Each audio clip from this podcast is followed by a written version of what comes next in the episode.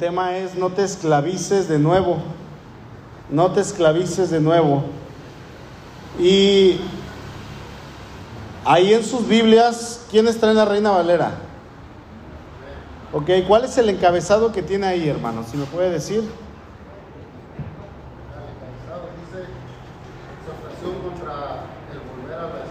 Es una exhortación contra el volver a la esclavitud. Obviamente vamos a, hay que entender que, que los encabezados, por ejemplo, ese que está ahí arriba del versículo 8, ah, no les dije versículo, con razón lo buscó. Por ejemplo, ese encabezado que está ahí arriba del verso 8, ni siquiera los versículos ni los capítulos se, se pusieron en un principio cuando se escribieron las, las cartas, eso no hay que olvidarlo.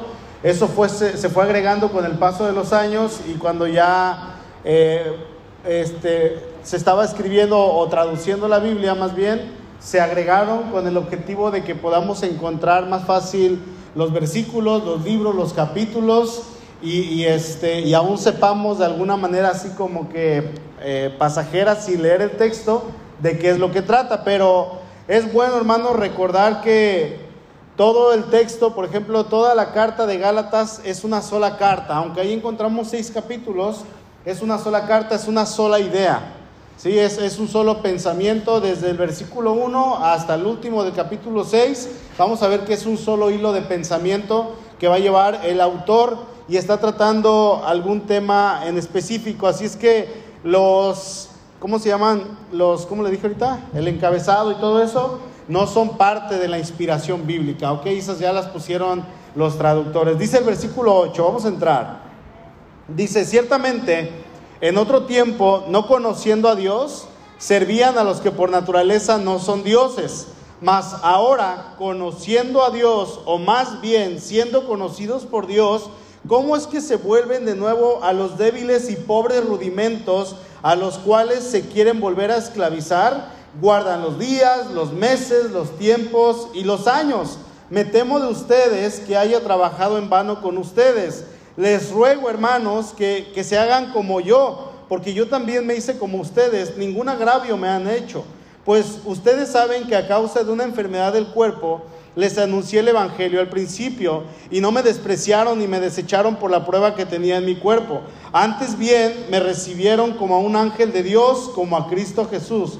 ¿Dónde pues está esa satisfacción que experimentaban? Porque les doy testimonio de que si hubiesen podido, eh, se hubieran sacado sus propios ojos para dármelos. Me he hecho pues su enemigo por decirles la verdad. Tienen celo por ustedes, pero no para bien, sino que quieren apartarlos de nosotros para que ustedes tengan celo por ellos. Bueno es mostrar celo en lo bueno siempre y no solamente cuando estoy presente con ustedes.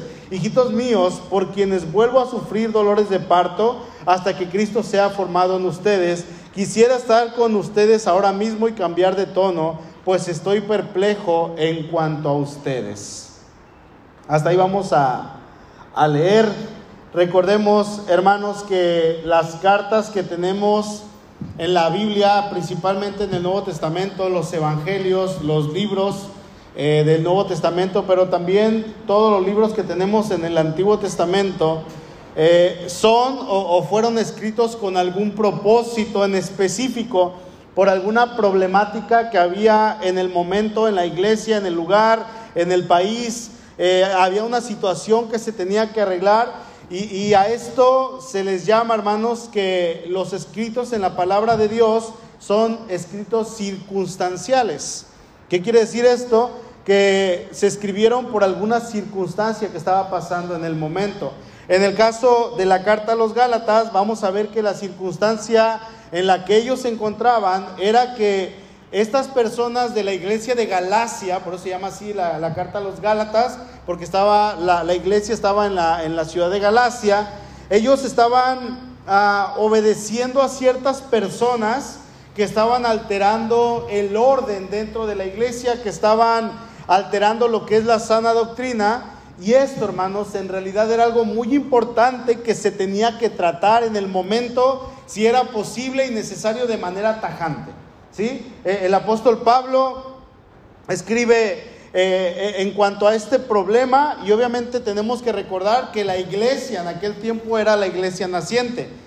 no, no era la iglesia primitiva, la iglesia para estas alturas, cuando Pablo escribe esta carta, ya tenía unos 30 años aproximadamente, imagínense, 30 años de antigüedad. ¿Cuántos años tiene la iglesia? No, pues apenas llevamos 30. ¡Wow! 30 se escucha así como que mucho en una sola generación, pero ahorita, hermano, la iglesia lleva casi dos mil años desde que el Señor eh, empezó a trabajar con sus discípulos y se forma la primera iglesia de ahí del libro de los Hechos. Pero en aquel tiempo la iglesia era relativamente nueva, así es que cuando pasaban ciertas cosas en la iglesia, cada uno de los evangelios, hermanos, cada una de las cartas que tenemos, es importante notar cuál es la problemática porque se estaba tratando un asunto y se tenía que arreglar sí o sí. Si hoy en día no se arregla un asunto eh, que, que esté pasando doctrinal, por ejemplo, en una iglesia, es porque no quieren, porque aquí están las bases de todo asunto. En la escritura vamos a encontrar toda la solución para todas las circunstancias, para todas las necesidades, para todo problema que haya en cualquier iglesia, en cualquier tiempo, en cualquier país, en cualquier generación, en cualquier idioma. En la escritura vamos a encontrar absolutamente todo. Entonces, Dios permite que pasaran ciertas cosas en aquellos tiempos para que esas cosas se arreglaran, quedaran escritas y sirvieran para todas las generaciones por los siglos de los siglos. Llevamos casi 20 siglos, eh, ahora sí que permaneciendo, prevaleciendo, porque el Señor Jesús lo dijo las puertas del Hades no prevalecerán contra mi iglesia. Y aquí estamos, hermanos, porque la escritura es fiel, es digna y es digna de confianza. Así es que con esto en mente, yo quiero que recordemos que el principal tema de la carta a los Gálatas sigue siendo durante todos y cada uno de los versículos, durante los seis capítulos que tenemos ahí, es el tema eh, respecto a lo que estaba pasando con los hermanos de la iglesia de Galacia que querían escuchar o que estaban escuchando ciertos pensamientos de líderes religiosos judíos que querían meter el judaísmo a la iglesia cristiana naciente. Y querían que los cristianos, los nuevos nacidos, los hermanos en Cristo ahora querían que se sometieran a los rudimentos que ellos estaban estableciendo según la ley de Moisés. Entonces, en estos versos, Pablo separa lo que es la vida cristiana, hermanos, de, lo que es una vida de idolatría o una vida sin Dios, ¿no? Dice el versículo 8, ciertamente en otro tiempo, no conociendo a Dios, servían a los que por naturaleza no son dioses. Pablo aquí en estos versos pone delante de nosotros dos contrastes. Uno, el contraste entre la fe del Evangelio y la religión del mundo, que está del verso 8 al 11, que de hecho es uno de los argumentos más importantes de toda la carta, de aquí de Gálatas, y el otro es el contraste entre el ministerio del Evangelio y el ministerio del mundo, que es del versículo 12 al versículo 20, y nos va a dar un entendimiento profundo de cómo el Evangelio, hermanos, tiene que afectar de manera práctica nuestras relaciones con los demás. Alguien que es cristiano tiene que demostrar que el Evangelio lo ha impactado. ¿Sí? Que su vida no tiene que ser la misma que era antes de Cristo. Entonces, dice Pablo ahí en el verso 8 que antes sin Cristo, dice, a ver hermanos, antes de que ustedes conocieran a, a Cristo, ustedes de manera natural servían a aquellos que no son dioses, aunque de alguna manera ustedes llegaban a pensar que eran dioses. Ustedes los servían de manera naturalita, y es que sin Cristo todos teníamos dioses, todos, absolutamente todos. Algunos dioses en forma de estampilla, algunos la tenían en la cartera. Les comentaba que una vez eh, eh, llegué ahí al trabajo y estaba un compañero, estaba hincado, pero estaba hasta fondo, escondido, no se veía. Y yo lo vi, me espanté, dije, ¿qué pasó? No? Y me acerco y estaba volteado hacia la pared. Yo pensé que se había desmayado y que se había caído así de frente y estaba con su cartera abierta y estaba rezándole una estampilla, pero ni siquiera notó cuando llegué, estaba tan concentrado y estaba hablándole a la estampilla, era una, imagen que él tenía. Y, me quedó bien grabado, ¿no? Le hablé y se espantó y, en lugar de decir, mira, este es mi Dios, lo guardó. ¿Qué estás haciendo? Nada, ¿no?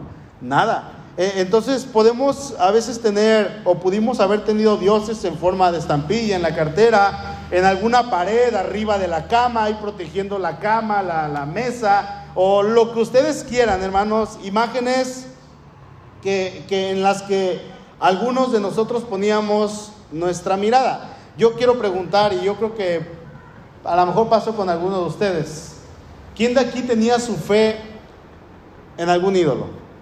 Que diga yo. A ver, hermanito, ¿se puede saber en cuál o no? Antes de conocer de Cristo, pues era la Virgen María. Ok. ¿Quién más? ¿Otro ídolo aparte de ella? Teníamos ídolos, ¿no? Este, yo me acuerdo que tenía una imagen grandota y cuando llego a Cristo, híjole, ¿qué hago? Estaba bien bonita. Y, y- y dije, ¿qué hago? Pues la voy a regalar. Pero dije, regalarla es decirle, mira, tengo un ídolo para que lo sigas adorando, ¿no? Entonces me acuerdo que era de mármol, pintadita así, detalle a detalle, y, me acuerdo que la agarré y tuve que romperla, ¿no? Pero fue cuando entendí que, que- Dios eh, aborrece la idolatría. ¿no? Incluso hace unos días estaba viendo un video donde el Papa menciona que la idolatría es peligrosa, dice, y acaba con el hombre. Hay que poner nuestra fe, dice, no en los ídolos, sino en el único Dios verdadero. ¿no? Y ahí decía el, encabezado del, del, ¿cómo se llama? Del video, decía que, que este hombre había renunciado a toda idolatría, que no es cierto, él estaba enseñando lo que dice la escritura. ¿no? No sé si lo, si, lo, si lo viva, pero estaba diciendo esto. Pero hermanos, no es necesario tener imágenes. No es necesario tener algo en la pared o una imagen o lo que ustedes quieran, porque en ocasiones nosotros podemos tener un Dios o un ídolo al cual adoramos. Muchas veces puede ser en los jovencitos o en las jovencitas, eh, idolatran al novio o a la novia, se convierte en el todo de esa persona. Se llega a idolatrar mucho en los matrimonios a los hijos. Los hijos ocupan el primer lugar por sobre todas las cosas, se idolatra a la esposa, los esposos a veces idolatran, o los maridos pues llegan a idolatrar el trabajo y el trabajo se convierte en un dios para ellos, el dinero, eh, alguna serie de televisión, un personaje de la tele, algún cantante, yo no sé. Y digo que nosotros hermanos teníamos eso, ¿no? Se supone que ya no lo tenemos, que la idolatría cuando llega Cristo a nuestras vidas, la idolatría llega a su fin. Y ahora nosotros, como hijos de Dios, debemos de tener al único Dios verdadero, adorando a nuestro Señor Jesucristo. Ahora, todo lo mencionado antes realmente no debería estar en nuestras vidas, que tristemente pasa. El cristiano probablemente no va a tener, si usted llega a la casa de cualquier hermano, eh, es un 100% seguro que a lo mejor no va a tener ningún ídolo, ninguna imagen a quien adorar o algo. No, es, es casi imposible que alguien tenga algo así. Si, si tiene algo, pues no ha entendido, ¿no? Pero tenemos otros ídolos.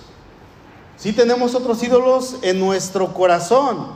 Hay, hay, hay, hay, perso- hay personas que tienen ídolos a personas o hay personas que tienen ídolos a cosas materiales. Pero bueno, Pablo está diciendo en otro tiempo, dice ahí en el versículo 8, refiriéndose al tiempo sin Cristo, un tiempo cuando vivían en ignorancia, en aquel tiempo en el cual vivíamos como se nos daba realmente nuestra gana, hermanos.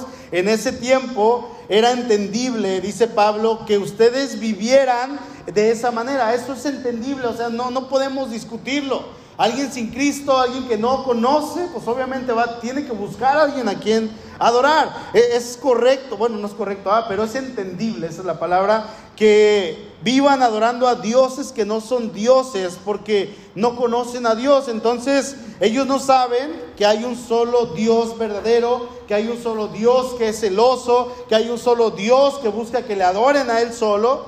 Y ahí podemos decir entonces, hermanos, que alguien conocido, alguien de nuestra familia, algún animal, perdón, ¿cómo se dice? Algún este amigo iba a decir, se me fue la palabra. Al- algún amigo, algún famili- familiar iba a decir, este, tenga ídolos, así como muchos vivimos, con ídolos. Es probable que, que tengamos hermanos conocidos. ¿Sabe que No tenemos que juzgar a nadie. A nadie, a nadie tenemos que juzgar. La Biblia no nos dice, ve y júzgalo si tiene ídolos. No, no, no, para nada nos va a decir eso.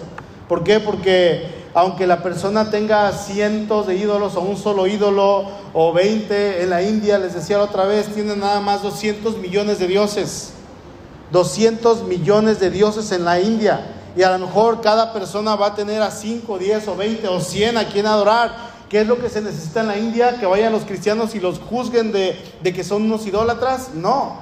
Lo que la India necesita es que vayan cristianos y les hablen del amor de Cristo, para que ellos se conviertan al único Dios verdadero. Entonces, hermanos, si tenemos a gente, familiares o conocidos o amigos que tienen a lo mejor algún ídolo por ahí, pues así estábamos nosotros, o peor tantito, ya conocemos a Cristo y tenemos ídolos, ¿no? Eso es todavía peor tantito porque conocemos y ahí andamos adorando que a la esposa, que al esposo, que al hijo, al trabajo, al dinero.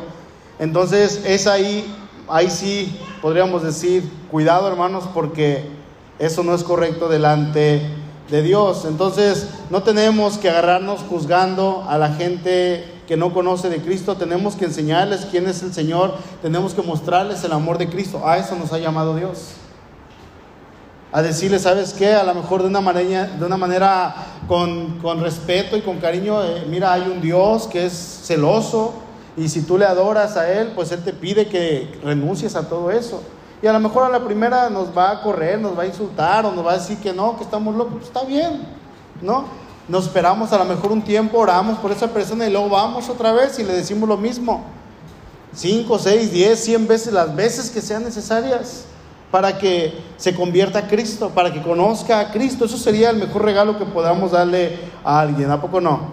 Entonces, hermanos, dice Pablo, es entendible que alguien sin Cristo, así como nosotros vivíamos sin Cristo, tenga dioses que no son dioses, pero Pablo dice ahí en el verso 9, más ahora, conociendo a Dios, o más bien siendo conocidos por Dios, ¿Cómo es que se vuelven de nuevo a los débiles y pobres rudimentos a los cuales se quieren volver a esclavizar? Ese, esa primera parte que dice en el verso, más ahora. Quiere decir, ok, lo que antes fueron, fueron. Ya no son. ¿Sí? Si antes eh, fueron homicidas, incluso idólatras, o tenían sus 20 dioses, o a lo mejor tenían uno solo, pero que no era el verdadero, ok, ya no son. Eso lo fueron antes, porque ahora, dice, conociendo a Dios, ya conocen a Dios, más bien dice Pablo.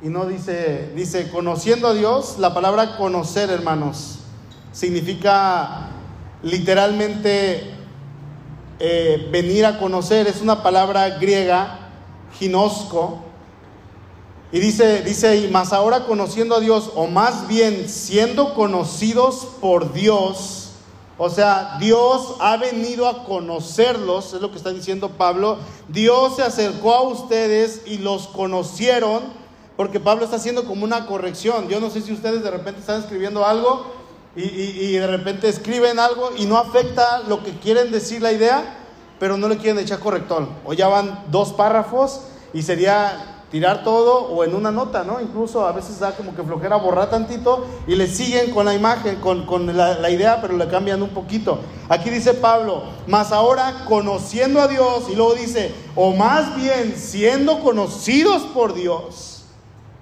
está siendo como una corrección a propósito, él dice, ustedes ya conocen a Dios, pero no es que le conozcan porque ustedes quisieron conocerle, sino porque Él fue el que quiso conocerles. Él fue el que se quiso acercar. O sea, la palabra significa venir a conocer.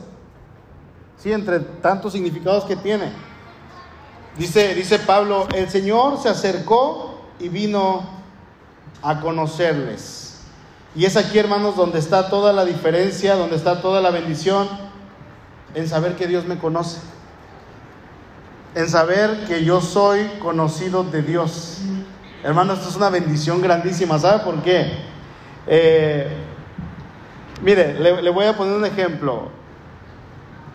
Yo conozco un pastor que es, hay un poquito famoso, no sé si alguien conozca al pastor Constantino Varas de Valdés.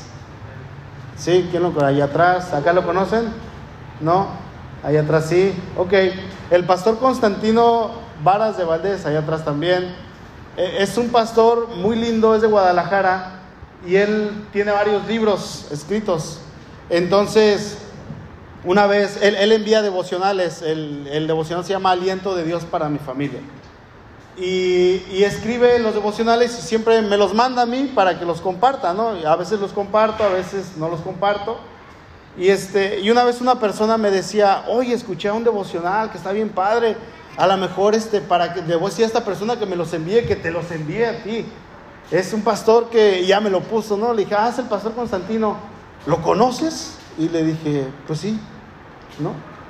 Y, y, y, me dice, ¿cómo se llama? Es que al final dice el nombre, pero nunca pongo atención. ¿Cómo se llama? Y le dije, ah, se llama Constantino Varas de Valdés. Me dice, pero ¿dónde lo has visto predicar? ¿En qué videos, no? Y le digo, no, lo, lo conozco en persona. Le digo, pues es amigo mío. ¿Es tu amigo? Le digo, pues sí, ¿no? Y, bien sorprendida esta persona, porque obviamente, pues eh, no nada más conozco al pastor por los devocionales.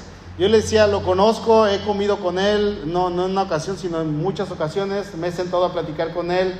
En varias ocasiones me ha dado, eh, incluso en algunas eh, veces, eh, consejos. He chateado por teléfono muchas veces con él. Y, bueno, este, por ahí tengo algunas fotos con él. Y, y, lo conozco a, a, este hombre y mucha gente lo puede conocer. De hecho, sus predicaciones en internet no, no son famosísimas, pero sí está ahí en internet. Pero sus devocionales, hermanos, llegan, no sé si a 50 o 100 mil personas, en, como en 20 países. Y, si yo lo quiero invitar a esta iglesia a predicar al pastor Constantino, tengo que esperarme como hasta el 2025 porque tiene la agenda llena. En su iglesia casi nunca está. La agenda está llenísima de este hombre. Es misionero, ahorita es el vicepresidente de la Convención Nacional, o, o sea, tiene más trabajo sobre trabajo.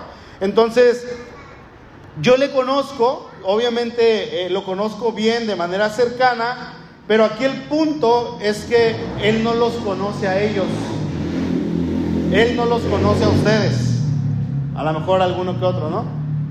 Pero yo sí le conozco, yo puedo decir, tú le conoces, tú sabes quién es él. A lo mejor de repente lo han buscado ahí, ¿no? Un ejemplo, y dicen, saben quién es, cuántos años tiene, quién es su esposa, dónde pastorea, la iglesia cómo se llama, etc.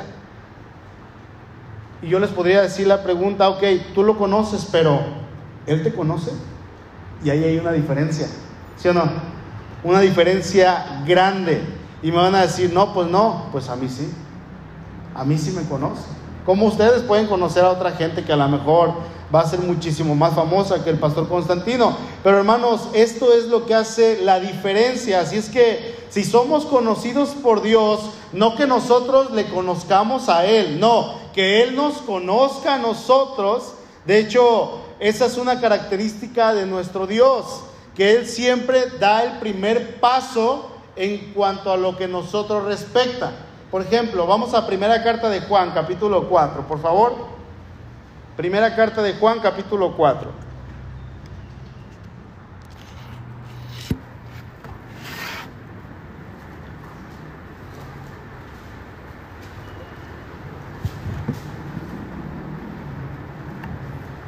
¿Ya están ahí? Dice, en esto se mostró el amor de Dios para con nosotros, en que Dios envió a su Hijo unigénito al mundo para que vivamos por Él. Fue Dios el que envió a su Hijo para que usted y yo podamos vivir. De lo contrario, hermanos, nosotros no hubiéramos podido alcanzar la salvación por nosotros mismos. Sería imposible. Realmente usted y yo necesitábamos que Dios tomara la iniciativa, ¿sí o no? Que Dios dijera, ok, tengo que enviar a mi hijo porque estos no se van a salvar solos. Y, eso ya lo había dicho desde el principio el Señor. Fue Dios quien envía a su hijo, fue Dios quien toma la iniciativa. Ahora, ¿dónde más vemos la iniciativa del Señor? Ahí mismo, en Juan capítulo 4, dice el verso 19, nosotros le amamos a Él, ¿por qué? Porque Él nos amó primero. Y esta yo se la aplico a mi hija. Digo, te amo, hija. Te amo, papá. Digo, yo te amo más. No, yo te amo más. Digo, pero yo te amé primero. Eh, y ya no puede decir nada. Así es con Dios.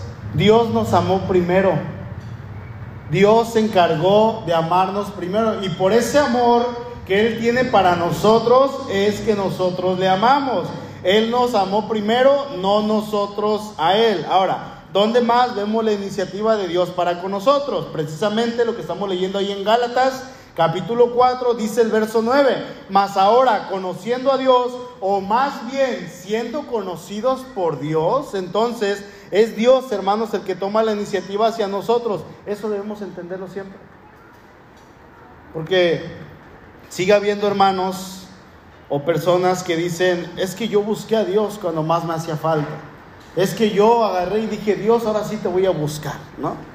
Y es Dios, aún en esos puntos es Dios el que pone en nosotros el buscarlo. Porque si fuera de parte de nosotros, nosotros no podemos buscar a Dios, somos malos.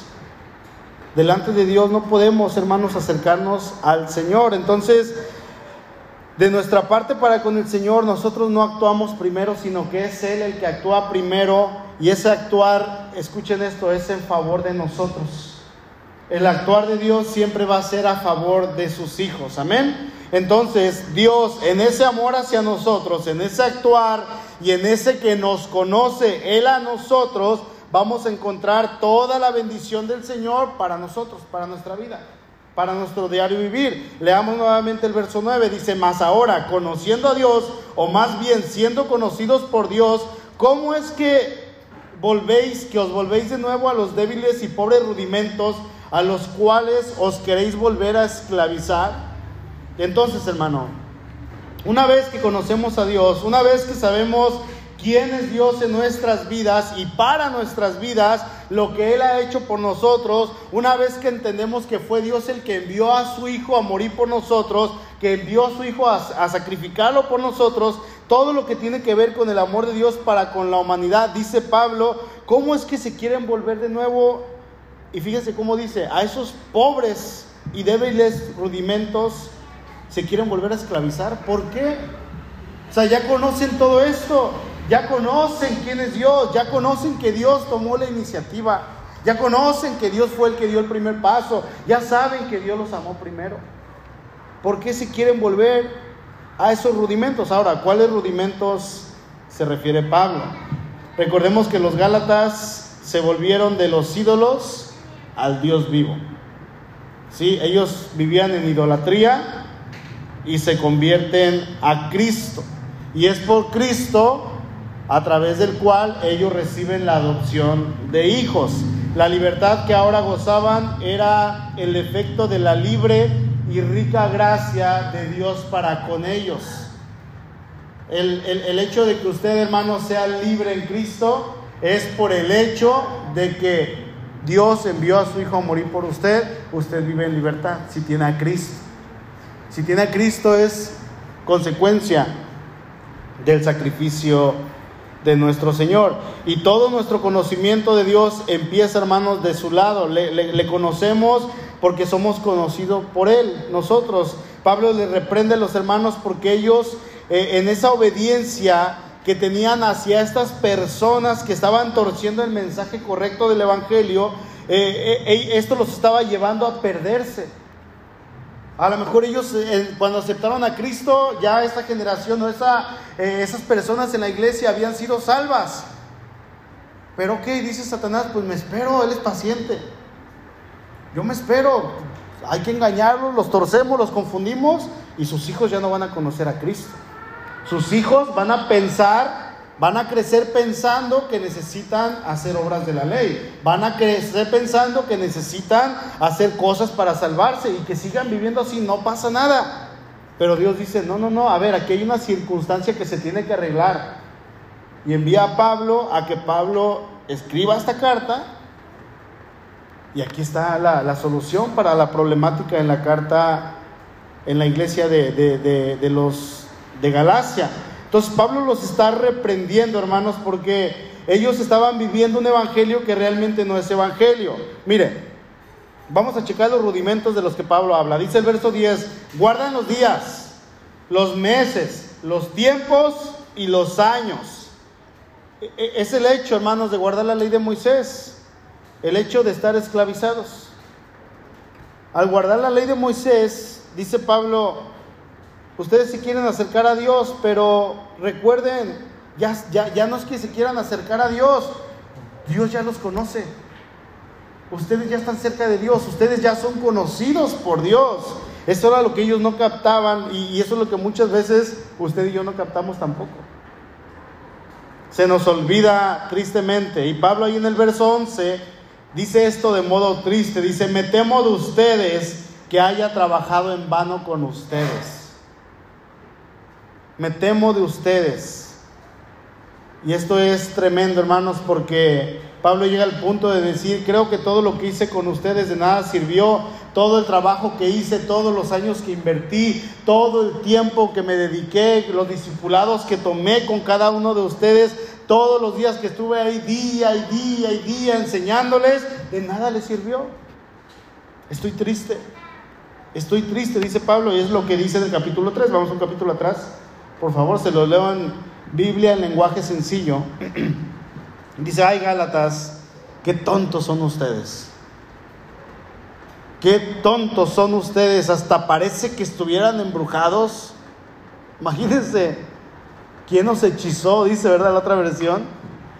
Yo mismo les di una clara explicación, una explicación clara de cómo murió Jesucristo en la cruz. Dice el verso 4, tantos sufrimientos para nada, aunque no creo que hayan servido de nada, dice. Todo lo que pasaron por Cristo, todo lo que dijeron, aquí estamos, Señor, vamos a sufrir. Y algunos sufrieron, ¿para qué? Ay, se fue la luz. ¿Para qué? Dice Pablo. ¿De verdad para nada sufrieron todo eso? Eso es lo que significa el me temo de ustedes que haya trabajado en vano. De nada sirvió todo lo que yo hice con ustedes, dice, dice Pablo. Si pueden buscar ahí en su teléfono, hermanos, busquen Hechos 20, por favor. Hechos 20, 17. Y me indican con un amén porque no los veo.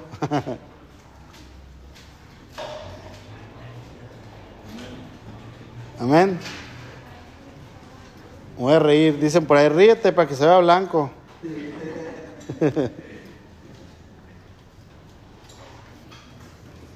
¿Para qué estoy negrito, verdad? Hechos 20, 17, dice así, enviando pues, fíjense, esto es bien importante, enviando pues desde Mileto hasta, desde Mileto a Éfeso, hizo llamar a los ancianos de la iglesia.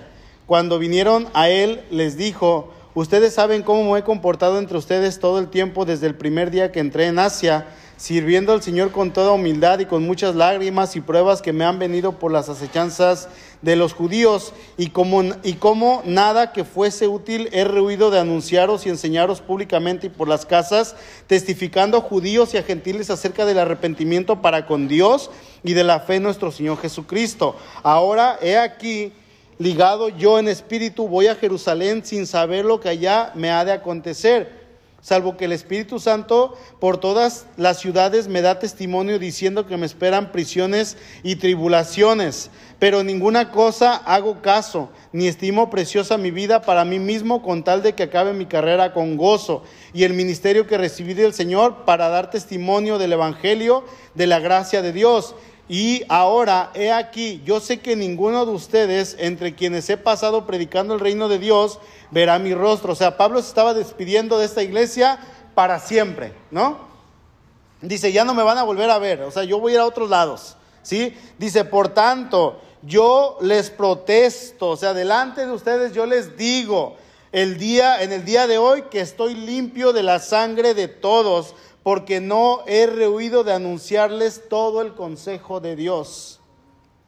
En ningún momento, dice Pablo, me he rajado a predicarles el Evangelio. Ese es mi objetivo, ese es mi llamado, eso es lo que yo he estado haciendo en todo tiempo. Y dice aquí, ¿verdad? Que lo hacía públicamente, dice enseñándoles el verso 20, públicamente y por las casas. O sea, cuando no estaba predicando en algún lugar público, iba a las casas a predicar de los hermanos. Y las casas hacían iglesias y Pablo levantaba iglesias por todas partes. Y dice el verso 27 me encanta, dice, porque no he rehuido de anunciarles todo el consejo de Dios. No, no lo he rehuido.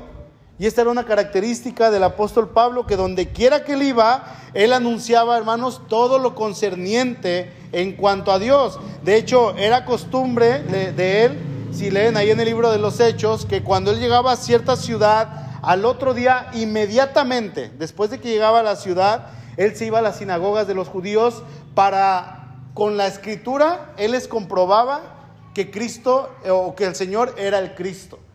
Y dice que él les comprobaba y él les debatía y eso le causaba que a veces lo apedrearan. Dice cinco veces he, recibido 40 azotes menos uno, tres veces he sido apedreado por los judíos por causa de que yo les digo lo que es Cristo en el Antiguo Testamento.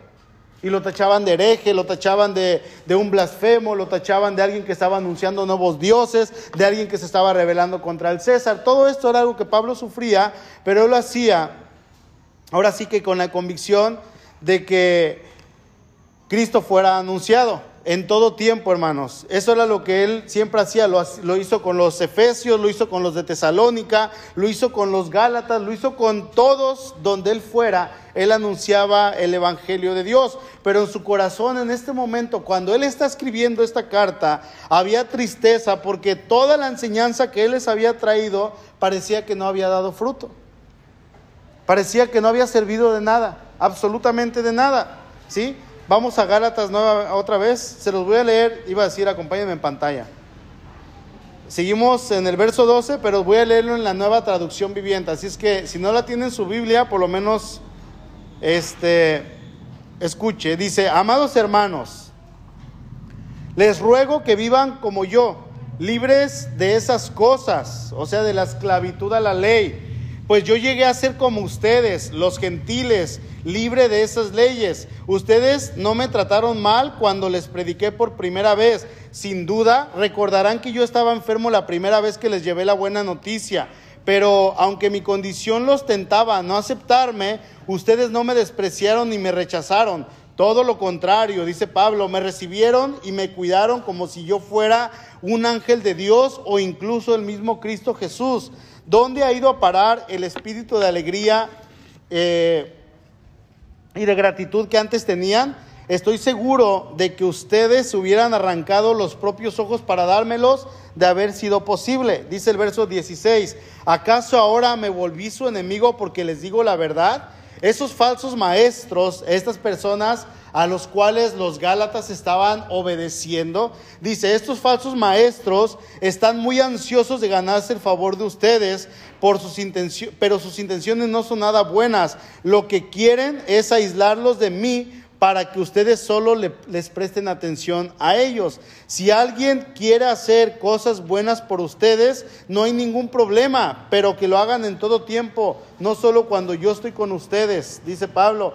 Oh, Galat, oh mis queridos hijos queridos, siento como si volviera a sufrir dolores de parto por ustedes y seguirían hasta que Cristo se formen y seguirán hasta que Cristo se forme por completo en sus vidas. Desearía estar con ustedes en este momento para poder hablarles en otro tono, pero estando tan lejos no sé qué más puedo hacer para ayudarlos. Hasta ahí vamos a, leer. Pablo les, les explica a los Gálatas el papel temporal de la ley. ¿Sí? El papel que la ley tuvo antes de la venida de Cristo y, fue lo que vimos precisamente ahí en el, en el capítulo 3, en los últimos versos. Ahora Pablo está revelando sus temores sobre lo que, en lo que podría terminar el coqueteo. Fíjense esto, hermanos. Pablo está revelando en su corazón que sí hay cierto temor y dolor, tristeza porque ellos estaban coqueteando con las prácticas de la ley. O sea, no es que la ley sea mala, no es que la ley sea eh, este, diabólica o perversa, no, de hecho la ley es buena, dice la palabra. La ley es correcta, la ley viene de Dios, hermanos, es inspirada. Si no en nuestro canon, nos faltaría todo el Antiguo Testamento. Solamente tendríamos de Mateo para acá. Pero la ley es buena, pero hay un coqueteo, hermanos, que se puede hacer, por ejemplo, en cuanto a guardar la ley, la circuncisión.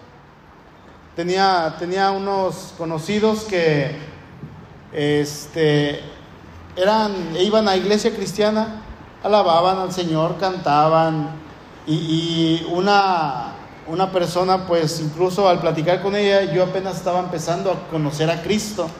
El Señor me estaba sacando de la idolatría y de todo eso. Y, y platicando con esta persona, pues me, me, me llamó mucho la atención el cristianismo y me gustó. Y yo dije, es bonito, ¿no? Y, traía ahí ciertas ideas medias chuscas de repente también, pero yo no conocía nada. Entonces, este, e, la hermana de esta persona comienza también en la iglesia y toda la familia se mete de lleno así, pero mucho. Y de repente en la iglesia empiezan a leer, dice, el pastor, vamos a leer ahora el hebreo, solamente hebreo. Y empezaron con el hebreo. Y luego empezaron a practicar la ley. Y dijeron, los servicios los vamos a hacer los sábados, ya no son los domingos, porque es el primer día de la semana. Debe ser el Shabbat, ya no le decían el sábado. Ahora el Shabbat. Y luego empezaron que a Jesús ya no tenían que decirle Jesús, ahora tenían que decirle Yeshua HaMashiach, ¿no? Y luego al Espíritu Santo, el Ruach HaKodesh. Y luego empezaron a cambiar todo, lo, todo por hebreo, todo por hebreo. Ok, hay iglesias judías mesiánicas, son buenas, ¿no? Bueno, alaban a Cristo, creen en Cristo. Hasta ahí vamos a decir, está bien. Pero de repente empezaron a leer y se empezaron a coquetear con la ley. Y desecharon el, Antiguo, el Nuevo Testamento. Y empezaron a creer solamente en la ley. Y desecharon todo lo que tiene que ver con Cristo. Y les he comentado, ¿no? Ahorita están eh, solamente en la ley. Los varones de esa familia se circuncidaron, guardan la ley, ya se ponen su gorrito, se dejan la barba larga, se visten de negro, y andan este, como judíos, guardando la ley. Dice Pablo, son esclavos. Se esclavizaron nuevamente.